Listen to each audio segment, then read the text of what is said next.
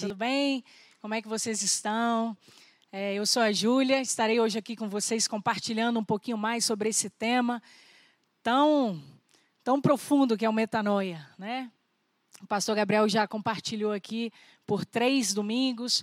Há 15 dias tivemos um bate-papo respondendo algumas perguntas e hoje a gente vai falar um pouquinho mais sobre esse tema. Então, o tema de hoje continua sendo metanoia, e eu espero que o Espírito Santo possa tocar no teu coração e ministrar aquilo que você precisa ouvir.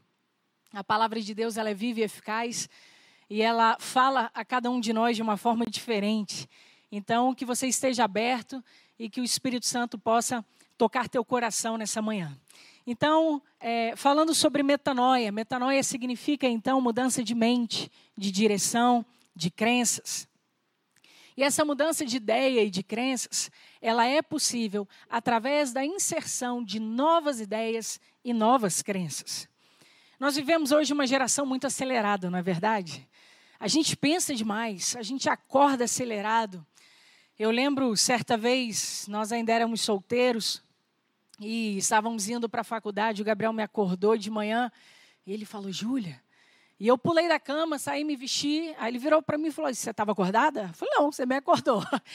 Mas muitas vezes até o nosso acordar é acelerado, a nossa vida é acelerada, a nossa respiração, a nossa alimentação, tudo hoje é acelerado.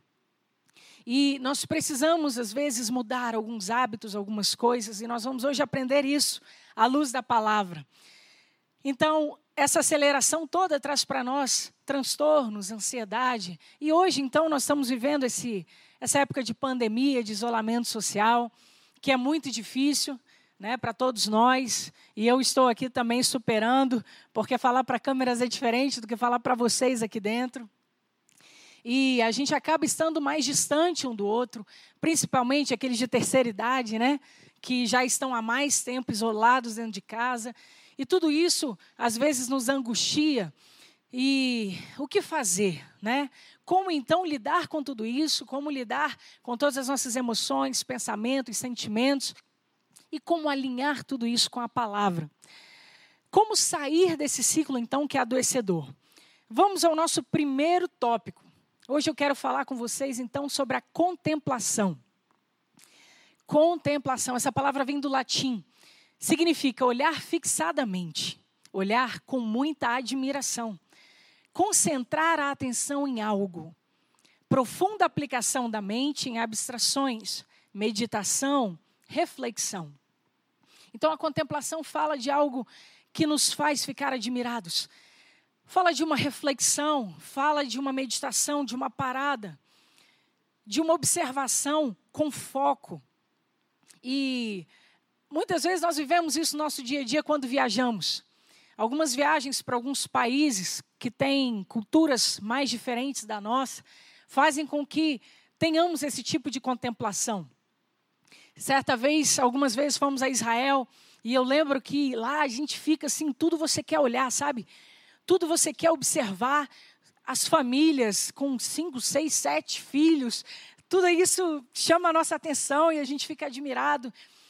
É, teve uma vez também, a primeira vez que eu fui aos Estados Unidos com meu marido, ele já tinha ido, e aconteceu algo interessante, porque lá, culturalmente, os garçons não recebem salário, eles recebem as gorjetas, né?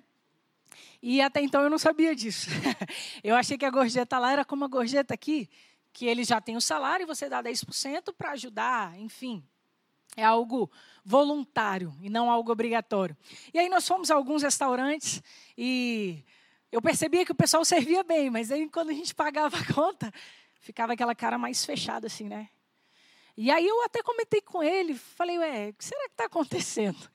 E aí nós tínhamos também lá um casal de conhecidos nossos que vão muito aos Estados Unidos, e eles perguntaram, vocês estão dando as tips? Aí eu falei, não, é, mas não vem inserido na conta? Ele falou, não, aqui é diferente. E aí eu me toquei que nós não estávamos dando a parte que era devida a eles. E aí depois eu fiquei, gente, como é interessante mudar de país, mudar a cultura. Tudo isso faz com que nós precisemos observar cada detalhe para que nós nos moldemos aquele lugar em que estamos. Existem regras diferentes, existem condutas diferentes, e não é diferente no reino de Deus. O reino de Deus tem a sua cultura, você sabia? Existe a forma de pensar do reino de Deus, existe a forma de proceder do reino de Deus. E para nós vivermos esse reino na sua integralidade, na íntegra, para que nós possamos usufruir de tudo que esse reino tem, nós precisamos então contemplar. Nós precisamos separar um período, observar. Nós precisamos focar, nós precisamos voltar os nossos olhos a Cristo. Nós precisamos então refletir sobre o que aquele reino e o que aquela cultura tem para nós. Então, quando nós paramos nessa reflexão, nessa contemplação, algo começa a mudar. As coisas começam a fazer mais sentido, porque nós passamos a entender como funciona aquele lugar, que regras regem, que leis regem. E sobre isso eu gostaria de ler com vocês. Na verdade, eu vou citar alguns versículos e já já nós leremos um texto. O primeiro versículo que eu gostaria de citar é o Salmo 17, versículo 15. Diz assim: Eu, porém, na justiça, contemplarei a tua face. Perdão. Eu, porém, na justiça, contemplarei a tua face. Quando acordar, eu me satisfarei com a tua semelhança. Olha o que a palavra está nos ensinando. Diz aqui: Eu, na justiça, contemplarei a tua face. E nós sabemos que a justiça de Deus na nossa vida se chama Cristo. E em Cristo nós podemos contemplar a face de Deus. Agora aqui fica uma dica. O salmista diz assim: quando acordar, eu me satisfarei com a tua semelhança. Se você puder, eu sei que é um desafio, mas se você puder, separe 10, 15 minutinhos da sua manhã. Separe um tempo que você possa acordar, respirar um pouco, visualizar o seu dia, conversar com Deus, ser grato por tudo que Ele tem feito e por tudo que Ele ainda fará na sua história. Então o salmista diz: Olha, eu, eu me esforço, eu coloco como objetivo para mim contemplar a face de Deus. E eu ainda sigo, crio um hábito para mim de pela manhã separar um tempo para contemplar as nossas semelhanças. Porque assim como Deus é, você é. Nós veremos isso hoje. Um outro salmo que me chama a atenção, um outro versículo, é o Salmo 27, versículo 4. Diz assim: Uma coisa peço ao Senhor e a buscarei, que eu possa morar na casa do Senhor todos os dias da minha vida, para contemplar a beleza do Senhor e meditar no seu templo. O salmista aqui pede a Deus que ele possa morar na casa do Senhor, onde ele possa contemplar a beleza do Senhor. E esse é um outro tópico que eu quero trazer para nós nesse período em que nós estamos falando de mudança de mente, em que nós estamos falando de mudança de pensamentos. A partir do momento em que eu separo um tempo para reflexão, para meditação na cultura do céu, eu começo a trazer ideias novas à minha mente, que me permitem mudar pensamentos meus atuais, mudar crenças limitantes, mudar ideias antigas. E ele diz para que eu possa contemplar a beleza do Senhor. Uma outra dica é: precisamos aprender a contemplar o belo. E o que é contemplar o belo? Entenda isso como contemplar, se alegrar, celebrar as pequenas coisas.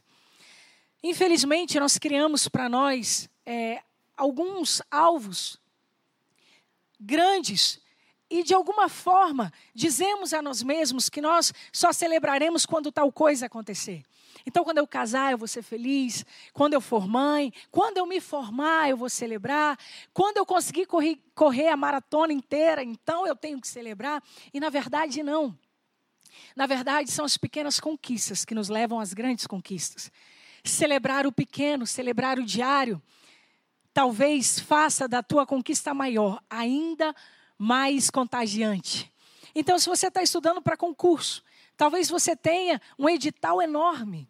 Celebre cada dia, celebre, celebre cada meta cumprida. E que o teu coração esteja sempre contemplando o belo, as pequenas coisas que Deus fez, as pequenas conquistas, as pequenas superações. E ele diz aqui: meditar, contemplar o Senhor e meditar. Nós precisamos aprender a nos aquietar na presença de Deus. Meditar fala de respirar. fala de refletir, fala de aquietar a minha mente. Esse é um exercício para nós, eu sei. Geralmente acordamos ligados na tomada. Quem tem filho, então, tem mil coisas para fazer. Mas hoje eu quero nos desafiar a separar um tempo para estar na presença dEle. Mesmo que seja 10 minutos. Vai fazer diferença no seu dia, você vai ver. Então, a contemplação nos permite que conheçamos, que reflitamos, que meditemos sobre algo novo e que esse novo possa transformar quem hoje somos. E agora eu quero ler com vocês o versículo que está em 2 Coríntios 3,18. Vamos lá? Diz assim: Mas todos nós, com o rosto descoberto, refletindo como um espelho a glória do Senhor, somos transformados de glória em glória na mesma imagem, como pelo Espírito do Senhor. Que versículo fantástico, não é verdade? Agora, olha o segredo. Todos nós com o rosto descoberto. Semana passada, o pastor Gabriel falou sobre essa retirada do véu. Nós então podemos contemplar o Senhor. É nessa contemplação que se encontra a minha e a sua transformação. É nessa contemplação que nós somos transformados de glória em glória. E o que quer dizer isso? Quer dizer que muitas vezes é um processo. Só que o nosso nível de exigência quer com que desejemos algo e consigamos realizá-lo ou nos tornemos aquilo que desejamos no dia seguinte. Mas a própria palavra nos diz que existe um processo nisso. E esse processo se encontra na contemplação do Senhor. Quanto mais o vemos, quanto mais o contemplamos, quanto mais reconhecemos as suas obras no nosso dia a dia, mais somos transformados de glória em glória. Não pela nossa própria força, mas pelo Espírito de Deus. Amém? Então, quero começar essa palavra hoje dizendo para você que existe sim uma ação nossa, uma decisão nossa, mas o poder de efetuar, de realizar, está no Espírito de Deus. E quanto mais tempo nós temos com Ele, mais as coisas acontecem. Quanto mais o contemplamos, mais somos transformados. Amém? Então, esse é o primeiro passo. O segundo passo, segundo tópico da nossa reflexão de hoje, é que nessa contemplação nós descobrimos que nós não somos a nossa mente. Eu não sou a minha mente. E aí você diz: pronto, e agora? o que, que eu sou? É, nós, por muito tempo, na verdade, até hoje, temos a influência de um filósofo que é considerado o pai da filosofia moderna, que é Descartes. E com seu pensamento de penso, logo existo, nós acabamos ficando restritos àquilo que pensamos. É claro que a nossa vida reflete o que cremos, o que pensamos e as nossas ideias. Então, se você pensa é, que você pode, você pode. Se você pensa que você não pode, você também está certo, você não pode. Então a nossa vida reflete as crenças e pensamentos que temos. Entretanto, nós não somos a nossa mente. E isso é maravilhoso de descobrir. Existem alguns livros teóricos, seculares, que fazem essa diferenciação com o ser, com letra maiúscula. Nós somos então esse ser que tem uma mente. Mas a palavra de Deus esclarece um pouquinho mais para nós, dizendo que nós somos um espírito com Deus. Assim como o nosso Deus é trino, nós também o somos. Ele é Pai, Filho e Espírito. E a sua semelhança ele nos fez espírito, alma e corpo. E aqui nós vamos então compreender que nós somos esse espírito. Nós somos um espírito com Deus. Temos a alma e habitamos o corpo. E então nós precisamos reorganizar essa prioridade para que possamos navegar com mais leveza no oceano da vida.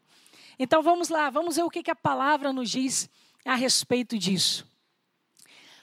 No, em Provérbios, capítulo 20, versículo 27, diz assim: O Espírito do Senhor é a lâmpada do Senhor, a qual esquadrinha todo o mais íntimo do corpo.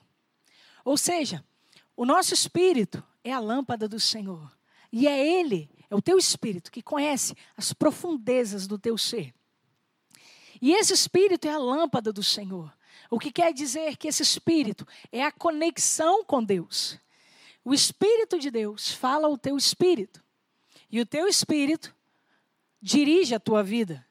e pode colocar em ordem a tua mente e o teu corpo. Uau! Isso é maravilhoso demais. Isso é fantástico. Veja, no Salmo 103, versículos 1 e 2, o salmista diz assim: Bendize, ó minha alma, o Senhor, e tudo que há em mim, bendiga o seu santo nome. Bendize, ó minha alma, o Senhor, e não te esqueças de nenhum só dos seus benefícios. Agora, olha o que o salmista está fazendo. Ele está dando ordem à sua mente, à sua alma. Eu não sei exatamente o momento que eu acredito que seja o rei Davi que ele estava passando. Mas ele dá uma ordem à sua alma e ele diz: Bendiga ao Senhor a minha alma e tudo que há em mim, bendiga o seu santo nome. O Espírito começa a dar comando à nossa mente, começa a dar comando ao nosso corpo. E aí nós conseguimos então encontrar uma direção. Porque se o nosso espírito pode dirigir a nossa alma e o nosso corpo, e esse espírito é dirigido pelo Espírito de Deus, então eu já posso dizer que você está num lugar seguro. Então você já pode começar a se acalmar, porque mesmo quando nós perdemos o controle, mesmo quando nós não compreendemos nada que está acontecendo, nós passamos por vários momentos desses, não é verdade? Quero te dizer que existe alguém no controle. Quero te dizer que existe alguém que reina e governa eternamente, que sabe o que está fazendo. E nós precisamos tão somente alinhar o nosso espírito ao dele, contemplando-o diariamente. 1 Tessalonicenses, capítulo 5, versículo 23, diz assim: O mesmo Deus da paz vos santifique em tudo, e o vosso espírito, alma e corpo sejam conservados íntegros e irrepreensíveis na vinda do nosso Senhor Jesus Cristo. Ou seja, Ele cuida do nosso espírito, alma e corpo. E nele nós seremos preservados íntegros. Nós somos três em um. Nós precisamos cada vez mais fortalecer, buscar o, o nosso espírito, encher de Deus. E com certeza, a nossa alma e o nosso corpo serão alinhados com o que Deus tem para nós. E nós vamos ver um pouquinho do que Deus tem para nós. Em Hebreus 4:12, vamos ler juntos? Hebreus 4:12 diz assim: Porque a palavra de Deus é viva e eficaz, e mais cortante do que qualquer espada de dois gumes, e penetra até a divisão de alma e espírito, de juntas e medulas, e é apta para discernir os pensamentos e intenções do coração. Essa palavra é fantástica, não é verdade? Ou seja, somente a palavra de Deus é viva e eficaz e poderosa para separar alma e espírito.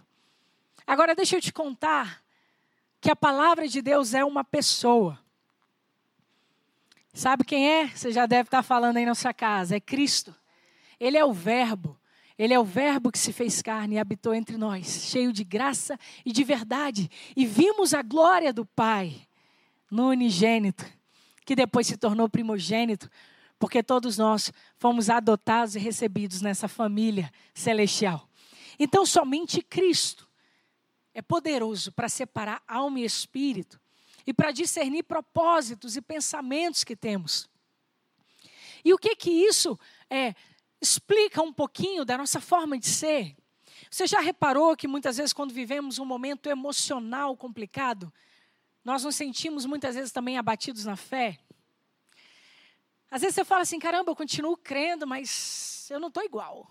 Porque a nossa alma está abalada pelas circunstâncias. Mas essa, esse versículo que acabamos de ler fala que Cristo consegue separar o que é a nossa limitação, o que é o registro da realidade aqui natural, o que são nossos sentimentos e muitas vezes a nossa sensação de incapacidade do nosso espírito que está carregado da sua vida e cheio de fé. Então, independente do momento que você tenha vivido nesses dias, não se preocupe. O Espírito Santo sabe cuidar de você como nem mesmo você sabe. E Ele está contigo onde quer que você esteja. Eu sei que tem pessoas nos assistindo que estão em casa esperando para se restabelecerem na saúde, existem pessoas no hospital, independente de onde você estiver. saiba que o Espírito de Deus sabe discernir e separar o que é a sua atual sensação, a sua momentânea emoção e o que isso afeta os seus pensamentos e a fé que existe dentro de você. E hoje, pela fé, nós alinharemos, alinharemos a nossa mente com a mente de Cristo. Amém? Então fique tranquilo, Ele está em você. A vida de Deus está em você. A cura já chegou, está em você. Creia nisso. E quanto mais contemplamos o reino de Deus e a sua justiça, mais a nossa realidade aqui é transformada. Amém? Vamos ler mais um texto para nós entendermos um pouquinho mais sobre essa questão de que não somos a nossa mente. Vamos ler Efésios, capítulo 3, do 14 ao 19. Vamos lá? Por essa razão, dobro os meus joelhos perante o Pai. Paulo está falando, do qual toda a família nos céus e na terra toma um nome. Você tem o nome do seu Pai. Para que, segundo as riquezas da sua glória, vos conceda que sejais robustecidos ou enriquecidos ou fortalecidos com poder pelo seu espírito no homem interior. Que Cristo habite pela fé nos vossos corações, a fim de que, estando arraigados e fundados ou alicerçados em amor, possais compreender com todos os santos qual seja a largura e o comprimento, e a altura e a profundidade e conhecer o amor de Cristo, que excede todo entendimento, para que sejais cheios até a inteira plenitude de Deus. Aleluia! Essa palavra é fantástica, não é verdade? Ela vai nos renovando, nos animando, nos limpando, nos enchendo de esperança. E esse texto diz que nós somos fortalecidos pelo Espírito, no nosso homem interior, que é o teu espírito a fim de que Cristo habite em nossos corações. E por Cristo habitar em nossos corações, nós somos então arraigados, enraizados, alicerçados, baseados no amor. Essa se torna a nossa base, o amor, a fim de podermos conhecer qual seja a largura, a profundidade, a grandeza do amor do nosso Deus que excede todo entendimento. E somos então tomados de uma plenitude que não é nossa, mas é dele.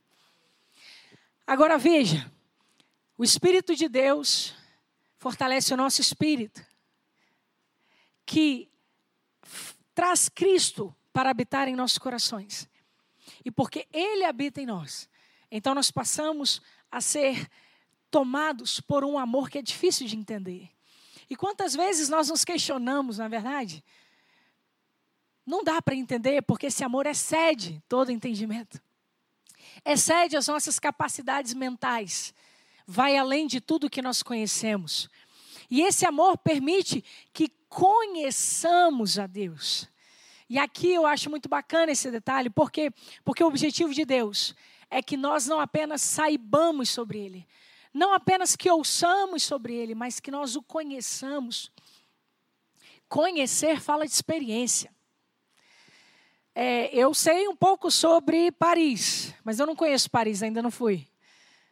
Conhecer fala de estar lá, de ter experiências, de sentir a atmosfera, de andar por aqueles lugares, pelas ruas.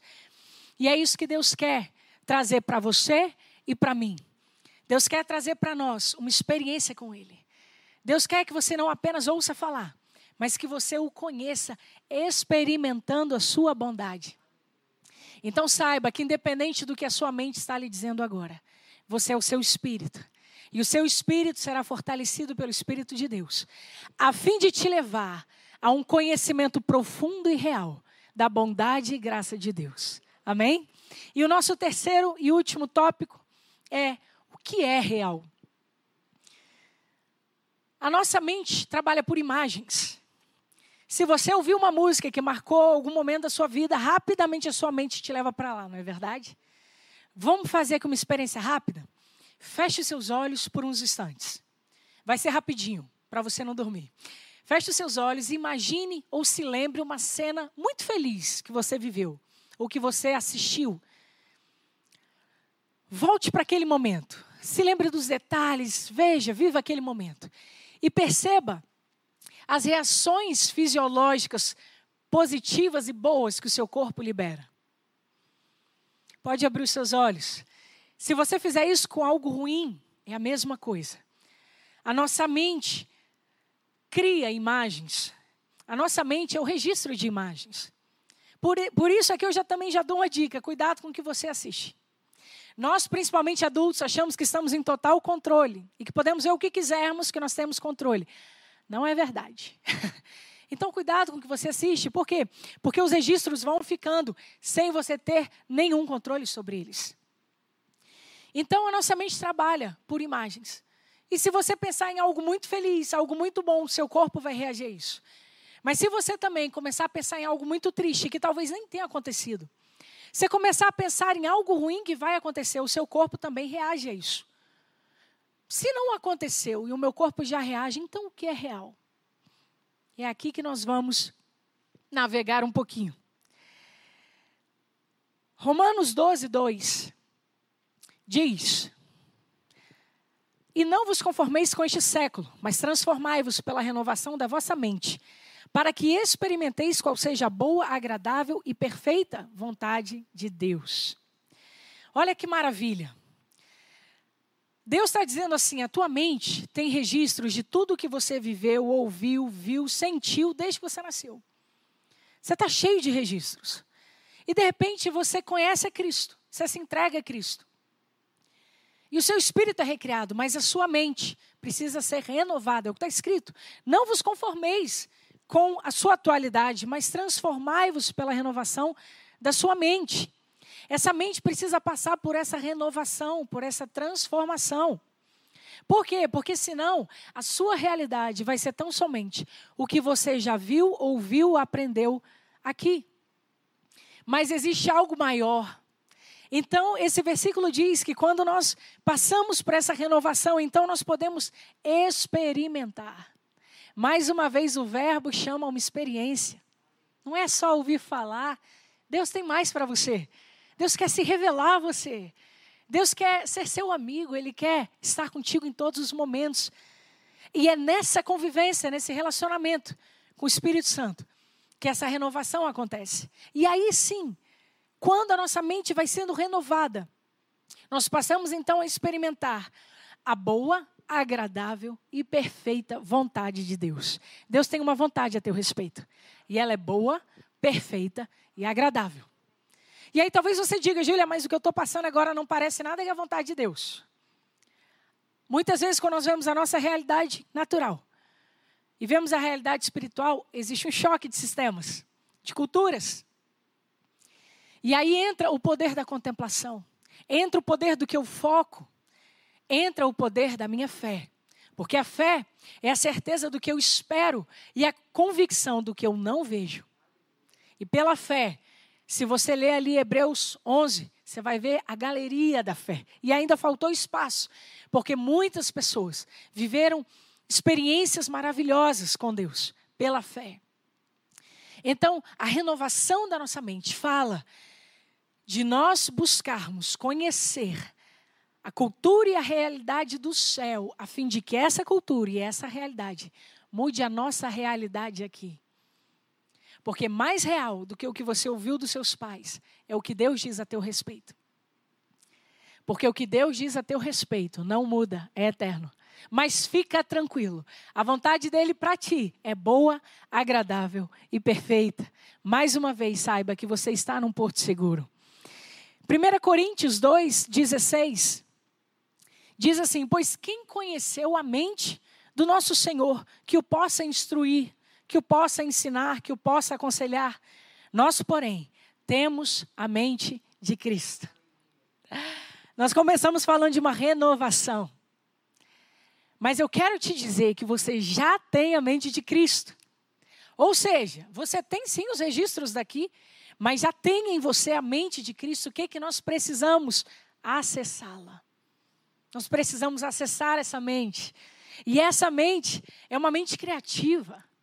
É uma mente saudável, é uma mente sábia, é uma mente tranquila para Deus. ele é o Deus do agora. Quando pergunta, quando Moisés pergunta pelo seu nome, ele diz: Eu sou. É claro, ele é, era e há de vir. Mas para ele, ele é. Porque antes de tudo existir, depois que tudo acabar, ele continua sendo, ele é presente. E ele é presente na tua vida. Então, acesse a mente de Cristo. Como? Contemplação.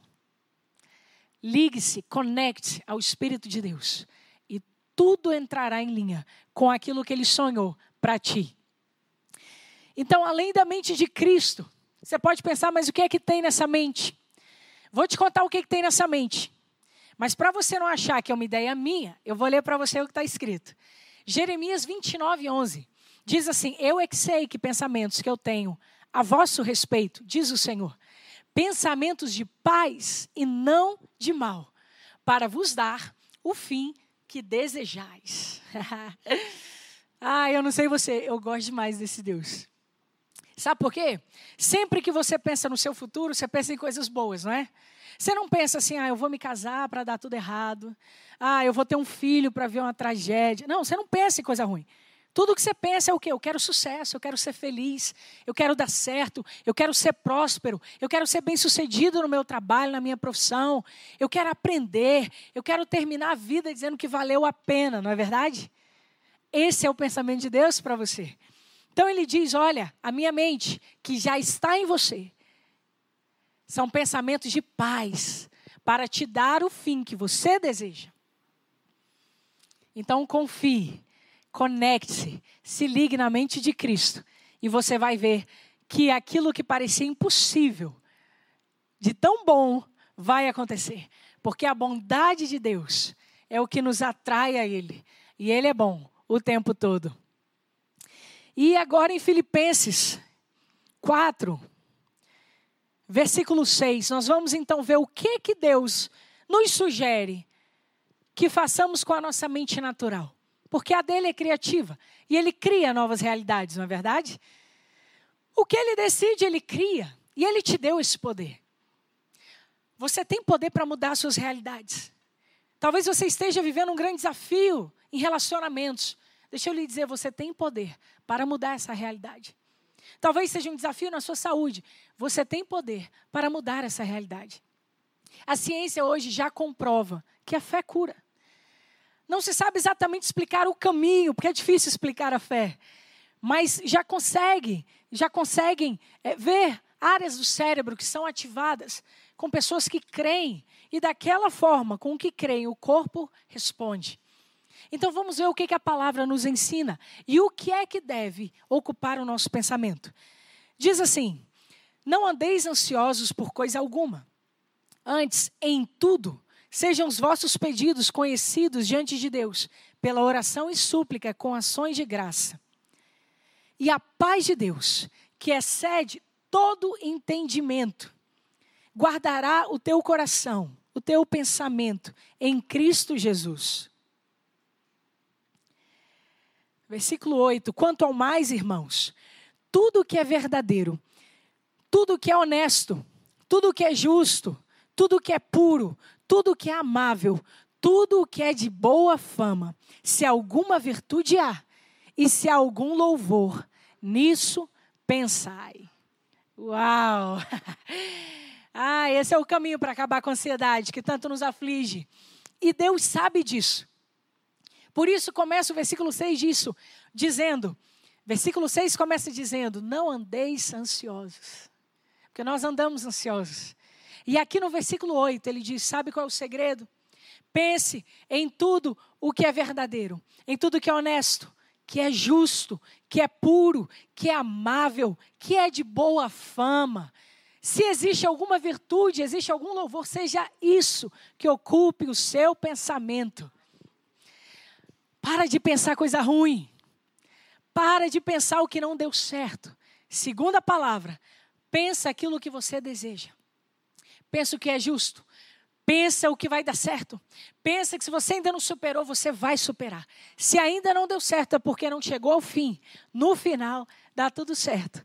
Diria minha mãe. No final, dá tudo certo. O que, que nós precisamos? Perseverar até o final. Aí está o desafio, é no processo. Persevere Creia. Encha sua mente de tudo o que é bom. Pensamentos positivos. Você quer mais uma dica? Evite reclamar. Eu sei que existem algumas pessoas mais críticas, eu sou um pouco, talvez médio. e para nós é um desafio. Mas a reclamação, ela só suga sua energia, ela não muda a realidade. Agora, um pensamento, uma mente alinhada com a mente de Cristo, que declara o que o céu diz, muda a realidade. E esse poder Deus te deu, ele está em você. Acredite. A única forma de nós mudarmos os nossos padrões mentais, a nossa cultura familiar, nossos hábitos, nossos pensamentos negativos, a ansiedade, sermos livres do medo e experimentarmos a vontade de Deus e os seus pensamentos a nosso respeito, é contemplando a Cristo e nos enchendo cada vez mais do que ele pensa. E essa é a mente de Cristo que você já tem. Amém? Aqui acontece a metanoia. Júlia, mas não é fácil. Eu, eu concordo, eu também estou nesse processo. Tem hora que a realidade aqui é bem contrastante do que Deus diz. Mas eu prefiro acreditar mais no que Deus diz. E essa realidade aqui vai ser transformada até que ela esteja condizente ao que o céu declara. E assim será na sua vida. Amém? Então agora nós vamos passar um momento de santa ceia, onde nós nos lembramos de tudo que Cristo fez. E mais do que isso, nós tomamos do vinho e comemos do pão como sinais da vida dele na nossa. Ou seja, o Espírito de Deus enche o teu espírito. A mente de Cristo você já tem. E agora, pela fé, nós ingerimos esses elementos, crendo que o corpo de Cristo também trará saúde aos nossos corpos. Amém? Então, se você puder, dá uma corridinha, prepare a sua santa ceia, que nós vamos ceiar.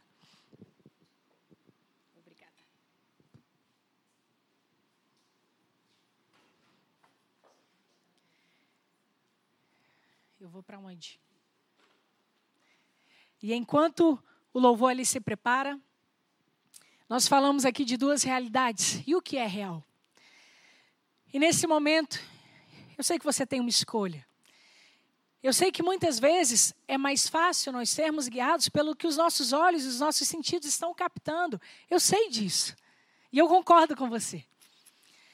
Mas talvez haja alguns momentos que seja melhor fechar os olhos fechar os olhos e com a sua fé contemplar aquilo que Deus disse. E Ele tem pensamentos de paz. Ele já conquistou para você saúde, alegria, tranquilidade, esperança. Você só precisa acreditar, focar, refletir, meditar e se encher disso. Que enquanto nós ceiarmos aqui, que a vida de Deus invada o teu espírito, a tua alma, a tua mente, as tuas emoções e o teu corpo. E de forma plena, pois só assim, só nele nós somos plenos. E que de forma plena você possa viver todos os dias da sua vida. Amém? Vamos orar e depois o louvor vai adorar a equipe e você pode ter o seu momento com Deus. Senhor, nós te agradecemos por tão grande salvação, te agradecemos por tão grande amor, que excede a todo entendimento, que é difícil de compreendermos, mas nós queremos experimentar. Que o teu reino venha, que a tua justiça, a tua paz, a tua cura chegue aonde esse vídeo, aonde a minha voz chegar. Que o teu poder leve a tua vida, de forma a levantar e sarar os enfermos, a curar os aflitos, a libertar, ó Deus, a nossa mente das preocupações e ansiedade. Que nós possamos saber e crer que a nossa vida está em tuas mãos e que o nosso futuro já foi escrito por ti na cruz. E nós somos mais que vencedores em Cristo Jesus. Te louvamos, Deus. Amém e amém.